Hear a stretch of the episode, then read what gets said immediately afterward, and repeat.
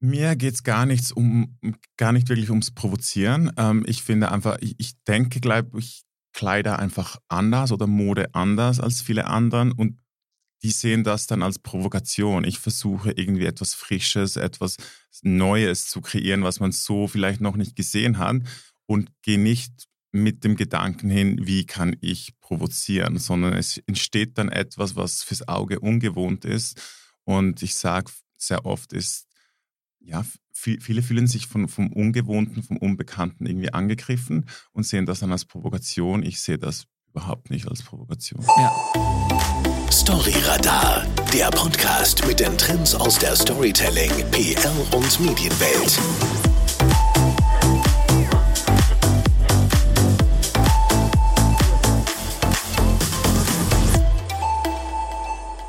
Er hat das geschafft, wovon unzählige Nachwuchsdesigner träumen. Er hat nämlich Heidi Klums TV-Show Making the Cut gewonnen und damit eine Million Dollar Siegesprämie abgeräumt. Damit hat er seine Produktion für sein eigenes Label Maison Blanche auf die Reihe gebracht und diese Kollektion, die ist mittlerweile überall erhältlich, unter anderem natürlich eben auch auf Amazon.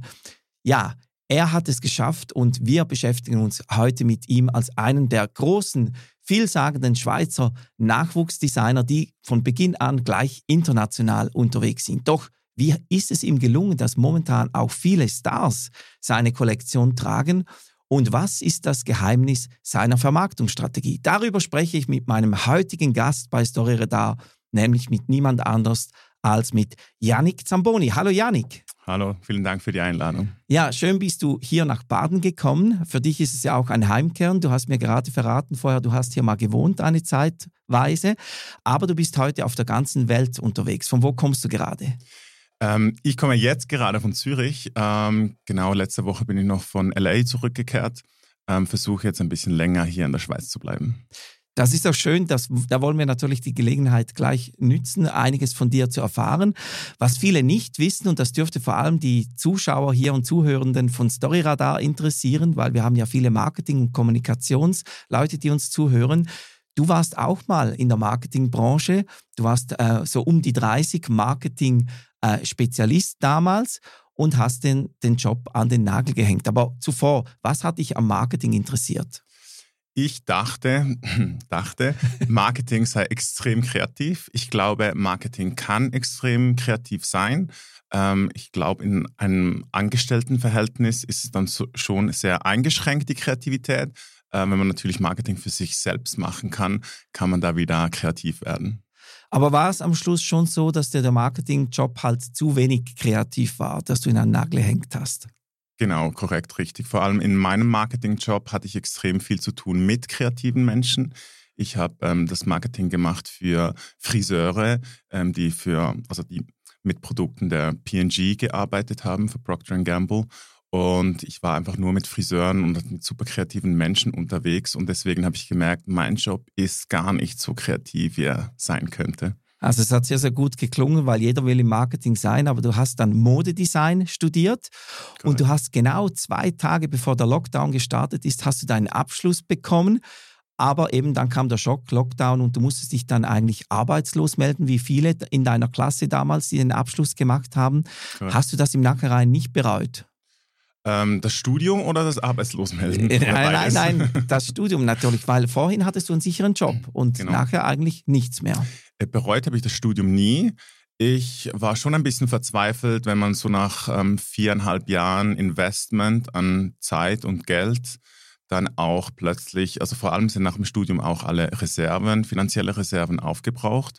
Und dann stand ich dann wirklich da und konnte nicht ins Ausland mit einem Bachelor of Arts in Modedesign muss man fast ins Ausland und ähm, wirklich neue Leute gesucht, wurden nicht in der Schweiz. Deswegen hatte ich nicht groß Wahl, als mich arbeitslos zu melden. Wow. Also es war natürlich dann ein Schock, aber du hast nicht aufgegeben. Du hast tatsächlich mitten im Corona-Jahr, nämlich 2020, ich glaube, war ungefähr September, da hast du dein eigenes äh, Label gegründet, Maison Blanche, und hast auch irgendwie erste Teile auf den Markt gebracht. Wie konntest du da überhaupt überleben? Weil das war ja eigentlich ein so schwieriges Umfeld und du hast den Mut oder du bist verrückt genug und startest trotzdem. Ja, ich, ich habe es irgendwie irgendwann habe ich mir gedacht, vielleicht ist es einfach ein Zeichen, dass ich mich selbstständig machen muss und habe mich dann auch selbstständig gemacht, also mit null Finanzierung sozusagen ähm, und habe Einzelanfertigungen gemacht für, für Interessierte. Das ging am Anfang sehr gut. Ich habe nebenbei dann immer versucht, an Fördergelder zu kommen, weil ich wusste, wenn ich mit Mode überleben möchte, muss ich eine Kollektion produzieren. Einzelanfertigungen ist natürlich extrem schwierig, wenn ich mir einen Schweizer Lohn zahlen möchte. Klar. dann werden die Teile sehr schnell sehr teuer. Ja, und du hast ja auch viel selbst gemacht. Das war nicht so, dass du zig Angestellte hattest, die für dich produziert haben, sondern du warst ja wirklich selbst auch an der Nähmaschine. Äh, hast du das von, von, von Kind auf schon gekonnt, so selber produzieren oder? Ich würde schon sagen, die Schule hat sicher ähm, geholfen. Wir hatten früher noch ähm, handwerkliches ähm, Geschick oder Handwerken, aber auch äh, textiles Handwerken. Und da hat man ähm, Stricken, Nähen, alles Mögliche bereits in der Schule gelernt. Ich habe bei Bernina einen Nähkurs ähm, gemacht gehabt. Ich konnte schon ähm, vor dem Studium eigentlich mich handwerklich ausdrücken, sage ich mal, und produzieren ähm, ist dann natürlich wieder was ganz anderes, wenn man eine Firma gründet und es war eine Einzelfirma mit mir als einziger angestellte Person. Ähm, da muss man alles machen, also vom Nähen bis zum Schnitt über, ja, ich habe jeden Schritt alleine gemacht, genau. Wow. Und dann kam eben diese Anfrage plötzlich reingeschneit. Ich glaube, die haben dich über Instagram angeschrieben Korrekt, für, ja. für das äh, USTV-Format äh, Making the Cut. Ähm, erzähl vielleicht ganz kurz für alle, die die Making the Cut nicht kennen, um was geht es da? Also Megan the Cut, ich würde es so erklären, das ist wie Germany's Next Top Model, aber für Designer. Ähm, da werden gewisse Leute ausgesucht, die stellen sich in einen Contest ähm, vor, vor, vor der Kamera und dann hat man jede Runde eine Aufgabe zu lösen und die Jury entscheidet, wer ein Foto kriegt, wer, wer, in die nächste Runde kommt. Und ähm, die Person, die die Jury als schlechtesten empfindet in der Runde, die muss die Sachen packen und nach Hause gehen. Also auch so ein K.O.-System, man fliegt dann raus. Ähm, ja. Jetzt muss ich dich aber ganz kritisch fragen. Ich meine, du warst zu dem Zeitpunkt natürlich eben schon Künstler, du warst sehr, sehr kreativ, du hattest deine Mission mit deinem Label. Ja. Dann kommt eine Anfrage für eine Casting- oder Reality-Show. Man weiß ja, wenn man diese Sendungen schaut, die Leute werden da irgendwie inszeniert, wie es die Produzenten wollen. Hattest du da nicht Zweifel, dass dir das überhaupt etwas bringen könnte? Ich hatte am Anfang ähm, starke Zweifel und habe mir auch sehr gut überlegen müssen, äh, ob ich das machen möchte. Ähm, wir waren da schon fast zwei Jahre in Corona. Ich wurde bis zu diesem Datum achtmal von Förderinstituten oder von Preisgeldern ähm, abgelehnt. Das heißt, ich habe achtmal ein Nein erhalten. Und ich war so ein bisschen verzweifelt, wie, wie, wie, wie komme ich zu Geld, wie kann ich eine Produktion lancieren. Und habe dann gefunden, hey, warum nicht also ich kannte die Show überhaupt nicht, habe den Trailer geschaut, habe ich gesehen, ist mit Heidi Klum. Ich mochte die Heidi Klum schon immer. Das hast du sie von Germany's Next Top Model schon gekannt? Also ich, genau, ich hatte von Germany's Next Top Model natürlich die Heidi Klum gekannt. Ähm, die erste Sendung ging ja live, als ich 18 war. Ähm, und das war auch, ich habe früher gemodelt, das war so ein Begleiter während des Modelns. Und ähm, genau, und dann habe ich auch erfahren, wer die Produktionsfirma ist und war sehr begeistert. Ist ja von Reese Witherspoon, um einen Gegenpol in den USA und vor allem in LA ähm, zu starten, ähm, sind da eigentlich nur weibliche Angestellten in der ganzen Produktion wow. tätig. Genau. Ja. Ähm, also wirklich bis am Set mit Kamerafrauen. Du hast ähm, das Skript wird von Frauen gemacht, die Chefinnen sind Frauen. Es ist ähm, sehr feministisch und eine queer-freundliche wow. Umgebung. Genau. Also hast du dich eigentlich richtig wohlgefühlt. Dann waren ja. da eben die zwei Hosts auch, Heidi Klum zum einen und dann Tim Gunn war, das ist der US-Modeberater, der war auch mit dabei. Wie hast du die beiden erlebt, deine erste Begegnung? Also Tim Gunn ist extrem freundlich und super herzlich und ähm, auch die Heidi Klum ist extrem sympathisch. Da warst du sicher mega nervös, nicht? Weil du hast sie ich war zwei Monate lang nervös und äh, die Heidi hat es mir auch immer gesagt, du zitterst ja immer noch so nach zwei Monaten. Also wirklich, mein, ich musste mein, meine Kinnlade wirklich konzentrieren, damit ich da nicht völlig am, am Zittern bin. Ich glaube, man sah es mir optisch nicht so an, aber innerlich ähm, war ich doch ähm, sehr, sehr, sehr nervös. Aber dann ging es los, du hast gepackt, äh, hast da dich natürlich dann präsentieren dürfen und auch dein, dein Style, dein eigenen Stil, den du entwickelt hast. Wie war das eigentlich? Habt ihr da, weil da muss man auch viel über sich selbst sagen und man, man arbeitet einerseits kreativ, auf der anderen Seite muss man performen vor der Kamera, also eine Rolle spielen. Hat dir da dein Marketing, äh, dein Marketingwissen geholfen von früher, dich möglichst gut zu präsentieren und zu vermarkten? Ähm, ich glaube, das war so ein Moment, wo ich kein Marketing ähm, gebraucht habe, weil für mich war von Anfang an klar, ich möchte ich selbst sein. Ich möchte nicht ähm, gemocht werden für, für eine Persona, die ich einnehme, sondern ich möchte gemocht werden für das, was ich mache und für, für wer ich bin. Und deswegen war für mich klar, ich verstelle mich vor der Kamera nicht. Ob die Kamera an ist oder nicht, ähm, war bei mir dasselbe. Ich war dieselbe Person. Also du bist sehr authentisch auch geblieben die ganze Zeit. Ja, ich glaube, das ist extrem wichtig, als Künstler ähm, authentisch ähm, rüberzukommen und authentisch zu sein. Und das war mein großes Ziel. Ja, du hast ja dann natürlich auch immer die Feedbacks bekommen von Heidi Klum und von Team Gunn. Ähm, haben die auch deinen kreativen Schaffungsprozess ähm, beeinflusst damals? Ich glaube, beeinflusst haben sie es ähm, nicht oder nur teilweise. Die haben natürlich Tipps gegeben und ich habe für mich dann versucht, diese Tipps so umzuwandeln, dass sie für mich trotzdem noch stimmen. Ich wollte nicht irgendwie etwas nur machen, weil die Jury mir sagt, ich soll es machen. Und ich glaube, das ist auch bei der Jury ähm, extrem gut angekommen. Und der Jury waren ja auch ähm, Nicole Ritchie, die hat ja auch ihr eigenes Label und Jeremy Scott, ähm, weltberühmter wow. Designer. Wow. Wie lange bist du da eigentlich äh, in den USA gewesen für diese Produktion? Ähm, zwei Monate. Die, also die K.O.-Runden, die ersten Runden, die gingen einen Monat oder ein bisschen länger als einen Monat. Und dann die Vorbereitungen fürs Finale gingen auch noch einen Monat. Ja.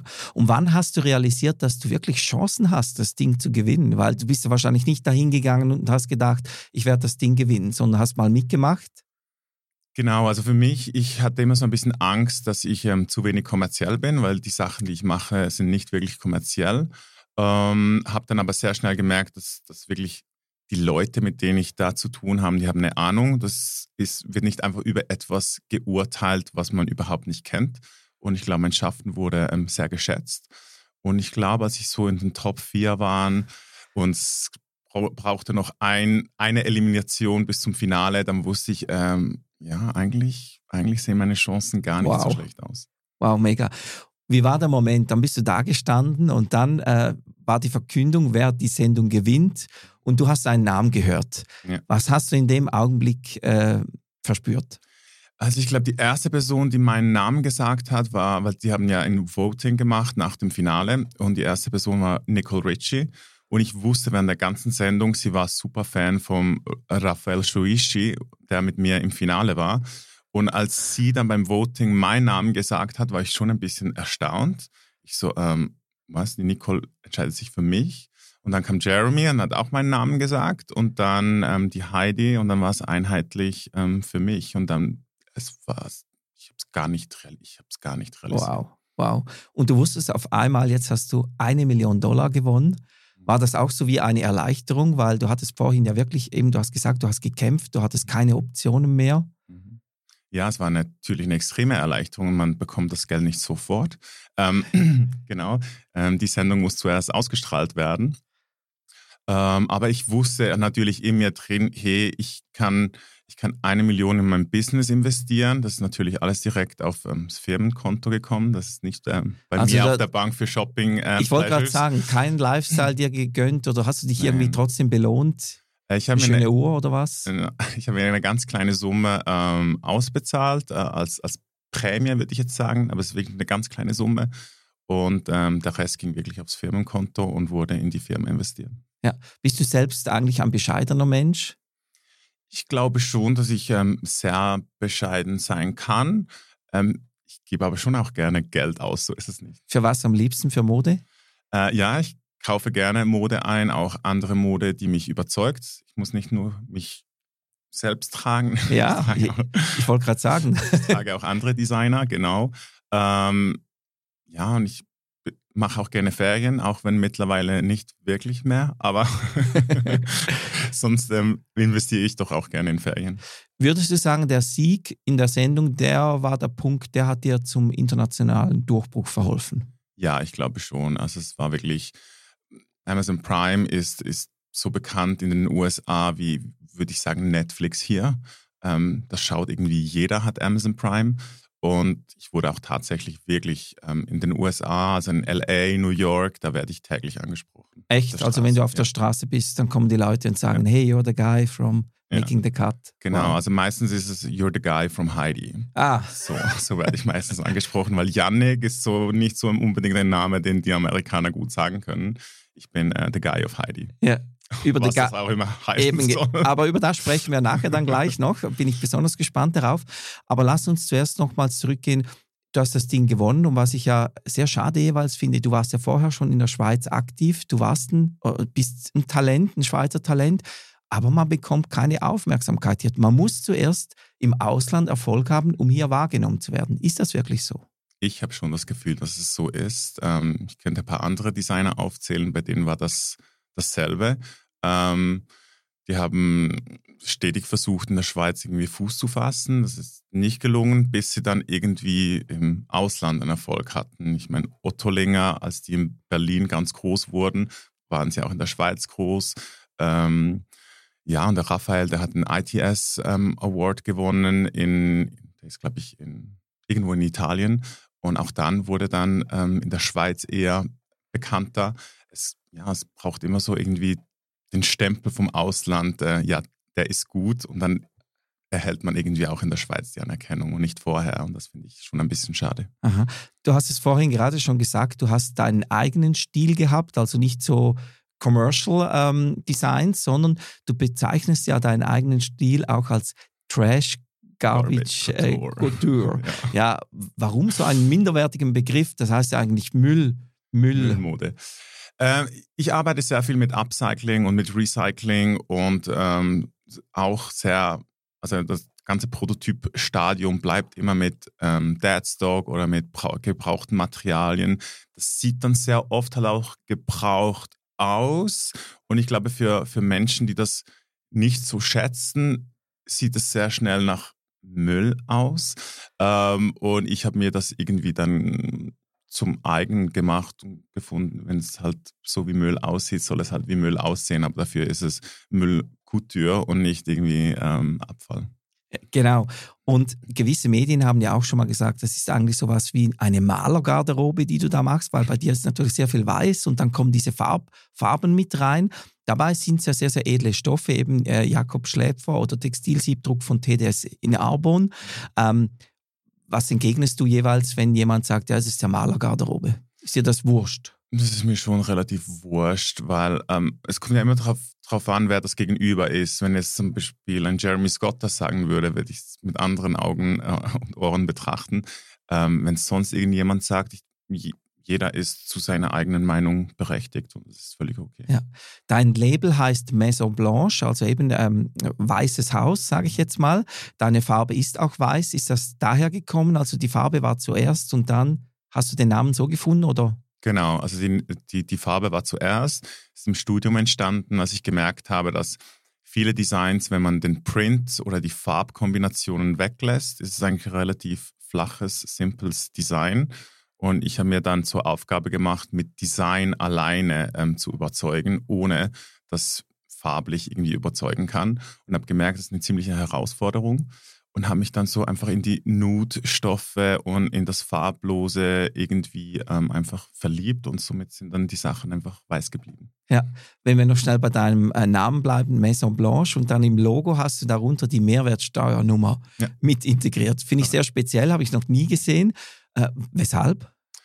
Ich finde Codes ähm, sehr interessant. Und ich meine, das ist ein einmaliger Code, der gibt's nur, der wurde ja vergeben für meine Firma. Und somit ähm, ja, fand ich diese Zahlenkombination extrem spannend, auch wenn ich sie nicht auswendig weiß. ich dachte schon, vielleicht bist du so ein buchhalterischer Bünzli noch nebenbei, das deswegen. Aber nein, nein okay, nein, gut. Aber du bist ja gar kein Bünzli, weil wenn man deine Mode anschaut, dann ist sie richtig frech, provokativ, also auch die Schnitte. Äh, die lässt natürlich auch, es gibt sehr viel Einblick auf die Haut, äh, sehr viel nackte Haut. Also ich habe schon äh, Fashion-Shows von dir geschaut, wo die Models gelaufen sind, hat alles gedacht, das ist ja gar nicht so Yannick Zamboni-Style, weil das war so brav. Aber dann haben sich die Models umgedreht und von hinten waren sie fast nackt. Mhm. Ähm, muss man so provozieren, um ähm, die Aufmerksamkeit zu bekommen oder war das schon von Beginn an für dich klar, ich will diese Art von Fashion machen? Mir geht es gar nichts um, gar nicht wirklich ums Provozieren. Ähm, ich finde einfach, ich, ich denke, glaube ich, Kleider einfach anders oder Mode anders als viele anderen und die sehen das dann als Provokation. Ich versuche irgendwie etwas Frisches, etwas Neues zu kreieren, was man so vielleicht noch nicht gesehen hat und gehe nicht mit dem Gedanken hin, wie kann ich provozieren, sondern es entsteht dann etwas, was fürs Auge ungewohnt ist. Und ich sage sehr oft ist, ja, viele fühlen sich von, vom Ungewohnten, vom Unbekannten irgendwie angegriffen und sehen das dann als Provokation. Ich sehe das überhaupt nicht als Provokation. Ja, und das gelingt ja absolut mit dem frischen Design. Finde ich auch wirklich persönlich sehr, sehr schön, äh, dass du da dein Ding durchziehst. Okay. Du sagst ja auch, du designst für Menschen, die eben anders sind, äh, die vielleicht nicht so in die typische Gesellschaft passen. Deswegen machst du da auch keinen Unterschied, ob jetzt äh, Männer- oder Frauenmode oder du hast auch keine klassischen Konfektionsgrößen. Ist es dann nicht sehr, sehr schwierig in der Vermarktung? Also wenn du jetzt mit möglichen Partnern sprichst, die deine Mode am Schluss anbieten sollen, dass sie sagen, ja, aber wo bringen wir das jetzt bei uns unter, in welcher Abteilung und so weiter. Also bisher hatte ich nie eigentlich die Probleme. Es gibt schon ganz viele ähm, Labels, die genderfluide Mode machen oder Unisex-Mode. Ich nenne es jetzt einfach all-gender-inklusive ähm, Mode. Ähm, es hat ja trotzdem eine Größe, also von, von 1 bis 8 haben wir, ähm, auch um ein relativ breites Spektrum an verschiedenen Körpern abzudecken. Ähm, genau, es ist einfach nicht aufgeteilt auf äh, Männlein, Weiblein, weil es auch dazwischen ganz viel gibt. Ähm, ich habe auch in meinen Shows und Kampagnen immer Intersex- und Transex-Personen ähm, und also Transmenschen und es ist mir einfach extrem wichtig, einfach mit verschiedenen Menschen und Körpern zusammenzuarbeiten. Ja. Bei dir ist auch sehr, sehr wichtig, du hast schon gesagt, die Nachhaltigkeit, eben du recycelst oder arbeitest mit Upcycling auch. Ähm, momentan ist das natürlich auch ein riesiger Trend. Also es geht, alle sagen, ja, unsere Mode, Ethik eingehalten, nachhaltig und so weiter. Ah, da spielt ja natürlich jetzt total entgegen. Ist bei dir auch so ein bisschen ein Marketing-Approach-Gedanke gewesen oder war es aus purer Überzeugung? Nein, es ist aus purer Überzeugung wirklich. Und man kann auch ganz, also relativ schnell sagen, wer Greenwashing betreibt und, und wer nicht. Das, das reicht meist, meistens eine äh, einminütige Diskussion mit jemandem und dann weiß man, wie tief die Research gegangen ist äh, in diesem Thema oder nicht. Ähm, ich habe fast drei Jahre eigentlich nur Research gemacht auf, auf diesem Gebiet. Also in der Zeit, als ich die Einzelfirma hatte, war ich wirklich praktisch die ganze Zeit am Researchen. Und es ist ein extremer Mehraufwand, ähm, wenn man irgendwelche Nachhaltigkeitsaspekte einhalten möchte in der Produktion. Ähm, das ist viel Arbeit. Und dann natürlich äh, auch teuer am Schluss, weil sich das ja dann aufs Produkt wiederum niederschlägt und das Produkt teuer wird dadurch. Genau, richtig. Wir haben auch bei sehr vielen nachhaltigen Materialien ähm, sehr hohe Mindestbestellmengen. Da muss man sich dann überlegen, ja, will man das jetzt lagern oder wie geht man damit um? Macht man ein Sharing mit anderen Designern? Es ist ähm, nie ganz einfach, die, die Besorgung von Materialien. Ja. Wie integrierst du die Themen Ethik und Nachhaltigkeit in die Kommunikation deines Labels? Also wie spielst du das? Also ich glaube, ich rede immer darüber. Es ist mir auch extrem wichtig, ähm, dass man kommuniziert, dass man eigentlich alles, was in der Kette, was, was, in, was im, im Circle passiert, dass man das kommuniziert und äh, darüber spricht. Und das fängt an bis woher kommt die Faser, weil alles startet mit, mit der Faser. Storyradar wird euch präsentiert von Newsradar, dem intelligenten Echtzeit-Tool von Press Relations für ein kanalübergreifendes Medienmonitoring und praktische Analysen, damit ihr stets wisst, was die Medien über euch berichten. Woher kommt sie bei dir, die Faser? Das ist immer ganz, wirklich ganz unterschiedlich. Ähm, kommt auch darauf an, was für eine Faser. Ähm, und dann kommt es auch immer darauf an, wo wird produziert. Wir haben mittlerweile drei Produktionsstätten. Wir haben äh, eine in Indien, eine in Hongkong und eine in der Schweiz. Und je nach Linie, wie teuer dann das Endprodukt sein soll, ähm, wird dann halt in einem von den drei ähm, produziert. Wir haben auch die Produktionsstätte alle besucht. Also ich bin nach Delhi geflogen, war da eine Woche in der Produktion. Oh, also wow. war extrem wichtig ähm, zu wissen, wo es produziert wird, wer produziert, wie wird mit den Menschen umgegangen in so einer Produktion. Ähm, kann zum Beispiel auch sagen, dass in Indien die ähm, Fairline von, von Coop Naturaline, dass die dort zum Beispiel auch selbe Produktionsstätte benutzt wie ich. Ähm, ja, viele hören Asien oder Indien und dann haben sie gleich so einen Negativgedanken im Kopf. Ähm, ich glaube, man muss sich die Dinge wirklich ähm, ganz genau anschauen, bevor man ein Urte Urteil fällt.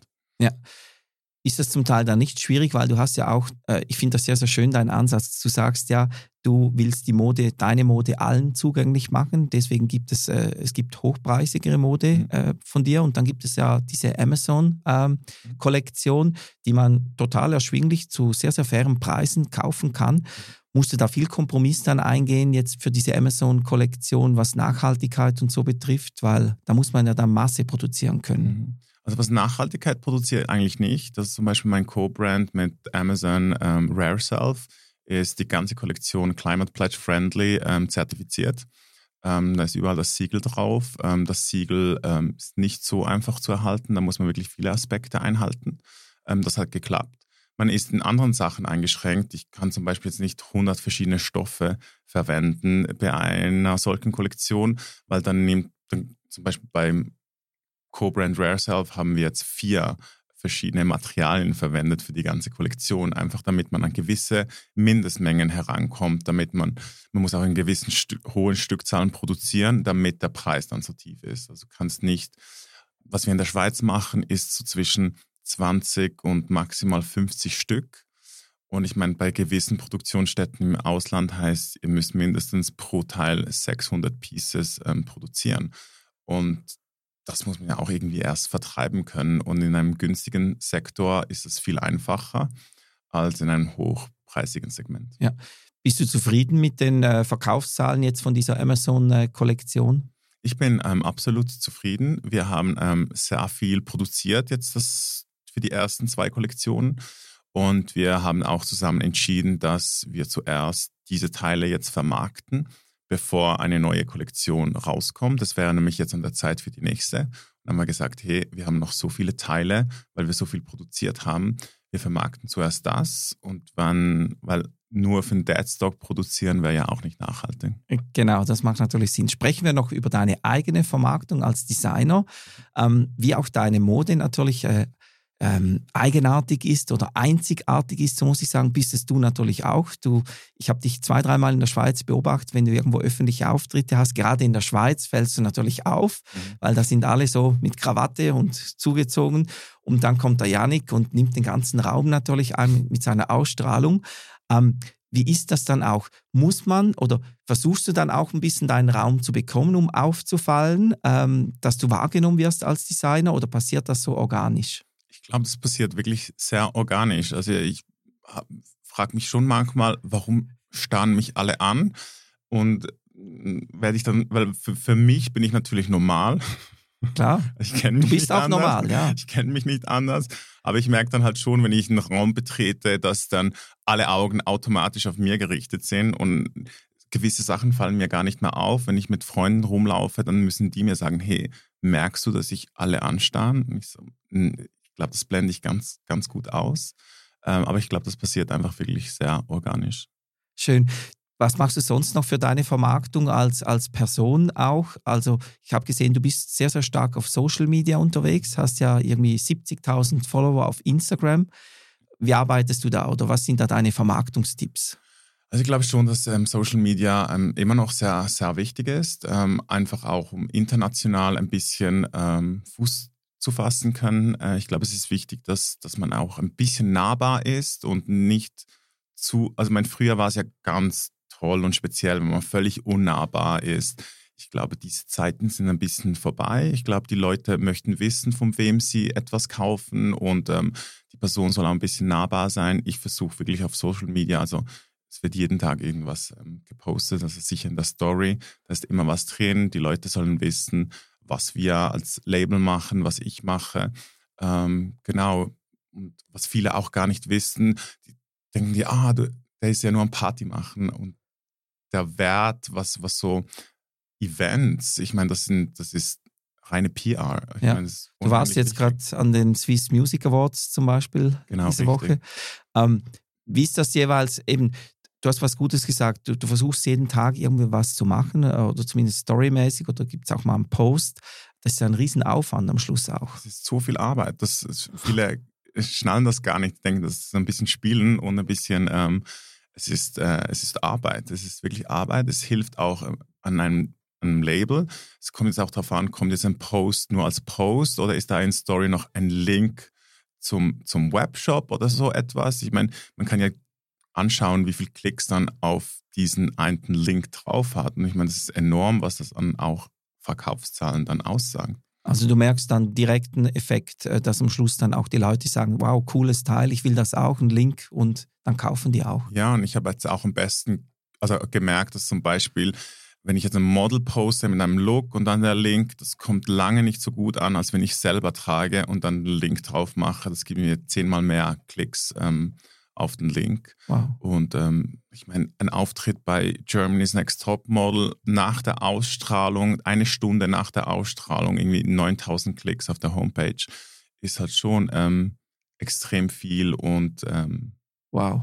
Also und, und die, die kaufen dann auch von diesen 9000. Gibt es auch welche, die dann bestellen? Ja, genau. Wow. Das ist natürlich dann wieder eine heruntergebrochene Natürlich. Anzahl aber natürlich von den Klicks Ja. sind dann auch immer Käufer darunter. Und auch aufwendig ist ja das ganze Community Management. Also ich stelle mir jetzt vor, wenn du in New York auf der Straße angesprochen wirst, äh, dann wird es noch viel mehr werden bei dir auf Social Media gehen und dir eine, eine DM, also eine, eine Nachricht schreiben.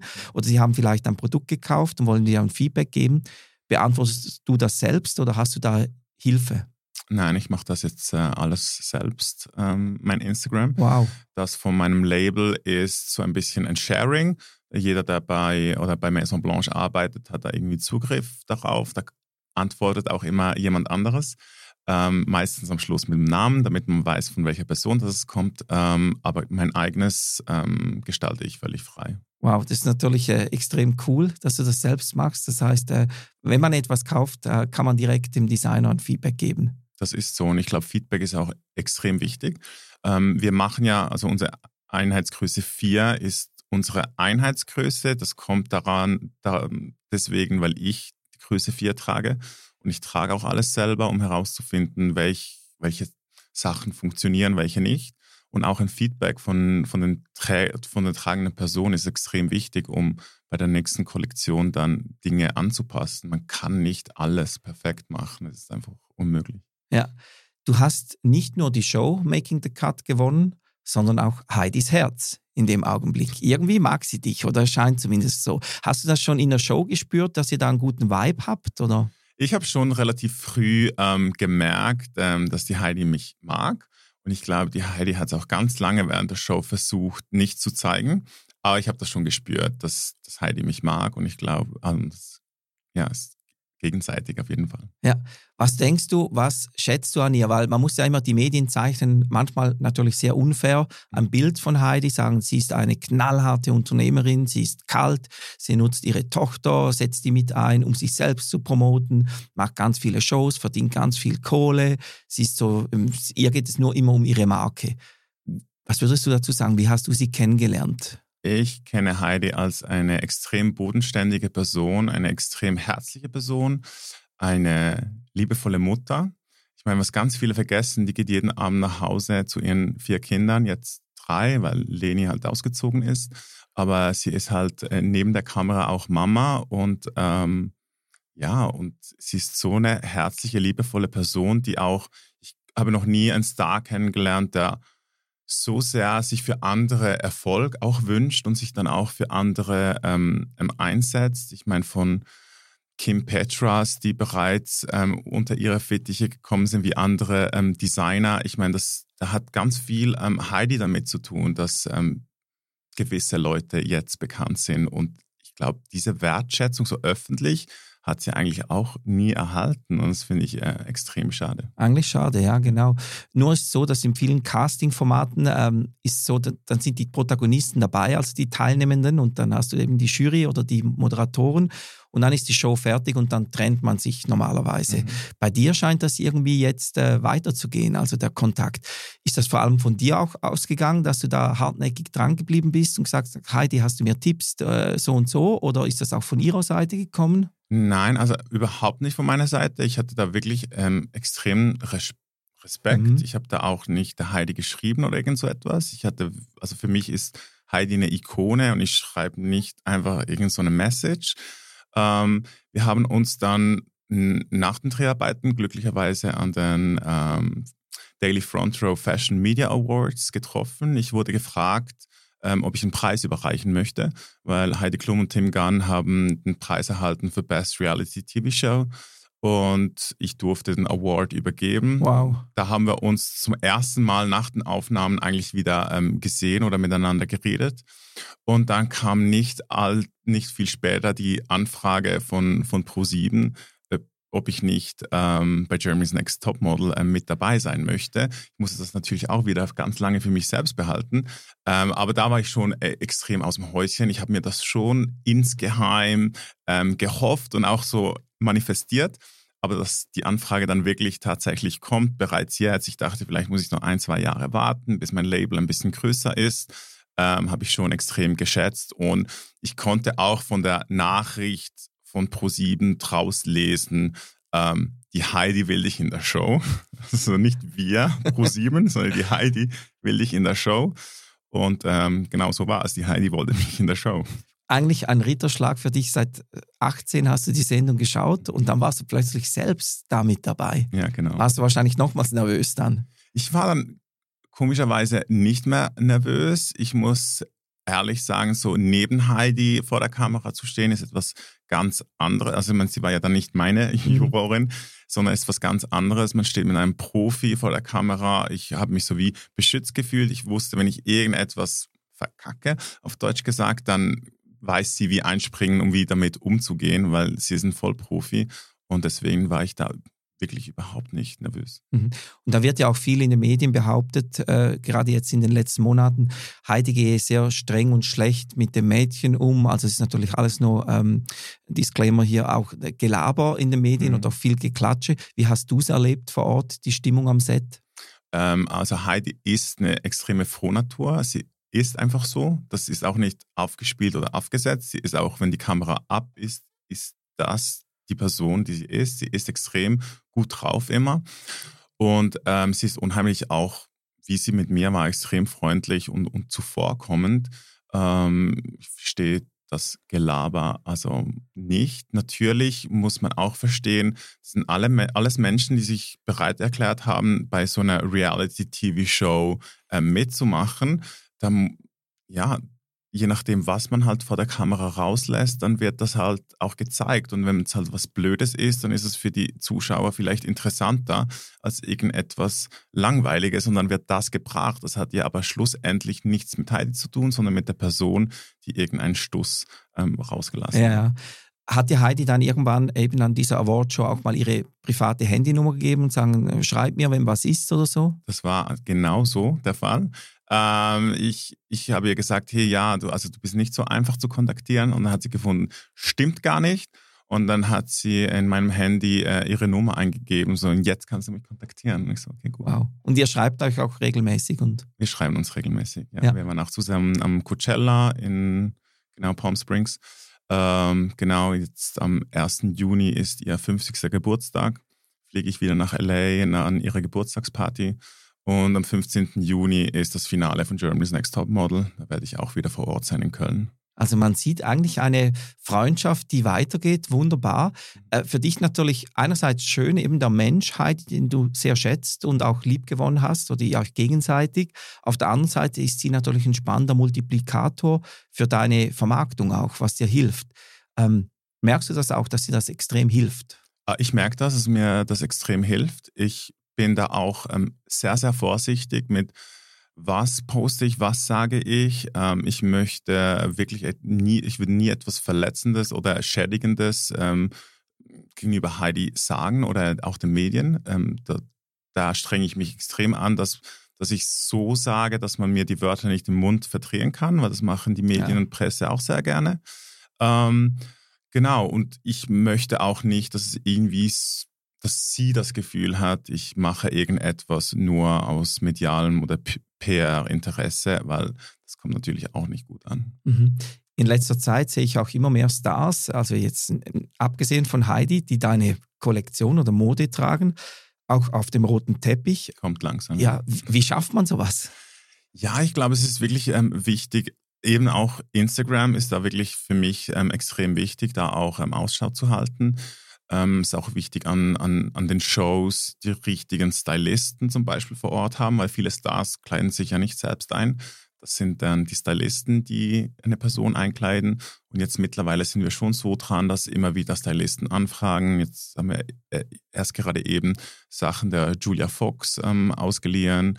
Ähm, Aschniko ähm, hat auch ähm, Sachen von uns ausgeliehen. Die Manuela Frei war mit mir an den Swiss Music Awards in, und hatte ähm, etwas von mir an. Also es kommt so, so langsam. So nach der Show war ich schon ein bisschen so überrascht. Und ich so, es kommen gar keine Anfragen von den VIPs. Ähm, ich glaube, für die Schweiz ist das, was ich mache, halt sehr oft zu extrem. Wir hatten jetzt auch Anfragen für die Auftritte der Swiss Music Awards. Ähm, die Stylisten fanden es toll, die Künstler, ihnen war es dann zu viel und haben sich dann für etwas anderes entschieden. Ähm, aber ich glaube, fürs Ausland kann ich mir schon noch vorstellen, dass so der ein oder andere ähm, Celebrity da sich in meinen Sachen wohlfühlt. Ja. Wann wird Leni Klum deine Kollektion tragen? Das weiß ich nicht, das kann ich sie am Geburtstag von Heidi fragen. Ja, und wie ist das, du hast gerade erwähnt, Ausland auch. Ähm, was sind deine Pläne für die Zukunft?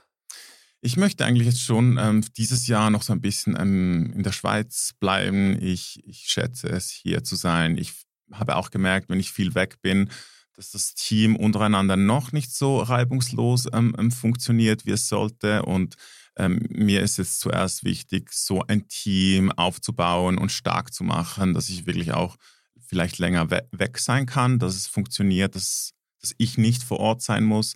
Ähm, das klappt noch nicht so ganz meine, die Firma ist auch noch extrem jung. Ähm, und genau, ich möchte jetzt wirklich so mein Brand als, als, als Team stärken, bevor ich da irgendwie wieder ins Ausland verzische.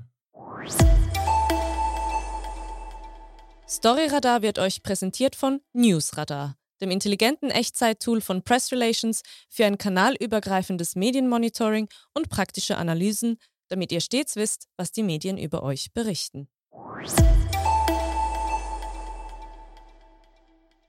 Wunderschön. Janik, zum Schluss bitte ich dich, die folgenden drei Fragen möglichst kurz und prägnant zu beantworten. Okay. Mein bewegendster Moment im letzten Jahr.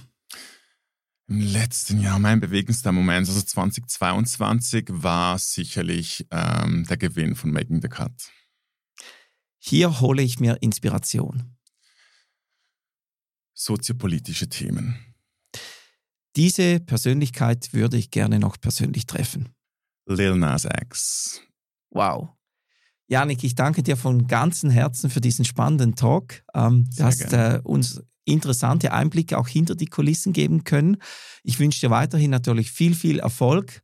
Und ich spüre auch ähm, mit deinem eigenen Style, den du hast und deiner Einzigartigkeit steht, stehen dir noch viele, viele Türen offen. Ich wünsche dir, dass du sie betreten kannst, ähm, dass du noch ganz viele tolle Kollektionen auf den Markt bringen kannst und wünsche dir alles, alles Gute. Vielen Dank, herzlichen Dank. Danke für die Einladung. Ja, das war's auch schon wieder mit Storyradar für diese Woche. Schön, dass ihr mit dabei wart. Vergesst nicht, uns zu abonnieren, äh, sowohl auf YouTube wie auch auf allen Podcast-Plattformen. Und dann hören wir uns bald wieder. Bis dann. Tschüss. Ciao, ciao.